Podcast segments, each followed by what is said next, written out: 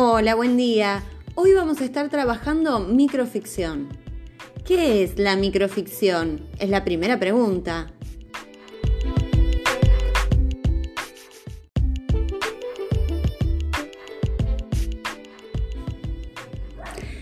La microficción es un tipo de relato ficcional muy, muy breve que no debe superar la carilla de la hoja de carpeta. De hecho, el texto tiene que ser percibido en un golpe de vista. Si bien no existe una cantidad estipulada de la microficción, en general el límite máximo de extensión es entre 300 y 400 palabras. Pero más allá de la brevedad, lo importante es que en ese corto relato vos puedas contar un montón de cosas, entre ellas la construcción de los personajes, del clima, del escenario, de los hechos, pero algo que es característico de la microficción es que suele tener un final sorpresivo, en general abierto, y que genera incertidumbre. Esto es, que ningún cuento de microficción tiene la resolución final en su desenlace.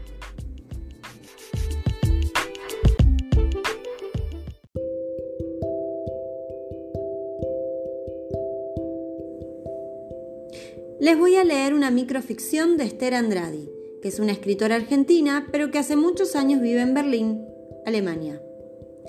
Se llama Híbrido y dice así. Desde que duermo sola, me acompaña por las noches.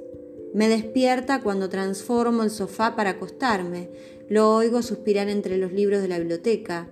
Su sombra se desliza frotándose contra las patas de la mesa.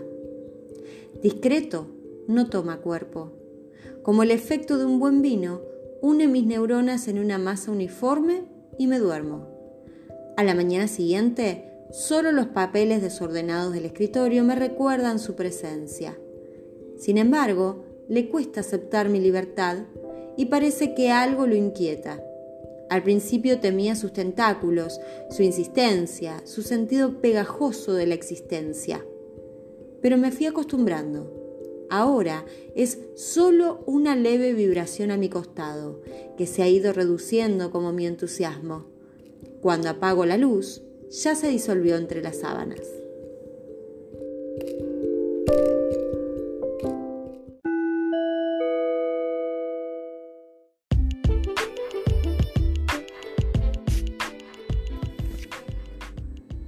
¿Te gustó?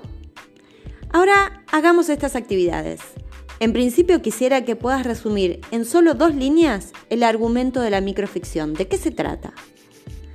Por otro lado, me gustaría que puedas decirme cuáles son las características que pudiste identificar. ¿Hay un desenlace confuso y sorpresivo? ¿Hay un gran desarrollo de personajes? ¿La historia es sencilla? ¿La narración de los hechos son mínimos? Y finalmente, como tercer punto, quiero que imagines que tuvieses que continuar o desarrollar un poco más esta historia. Entonces, me gustaría que escribas sobre A. La caracterización de la protagonista. ¿Quién es? Contame un poco más. ¿Qué imaginas? B. Escribí una situación inicial, cómo llegó a esa situación la protagonista. Y C, describí al personaje que vive con ella. Hasta hoy es todo.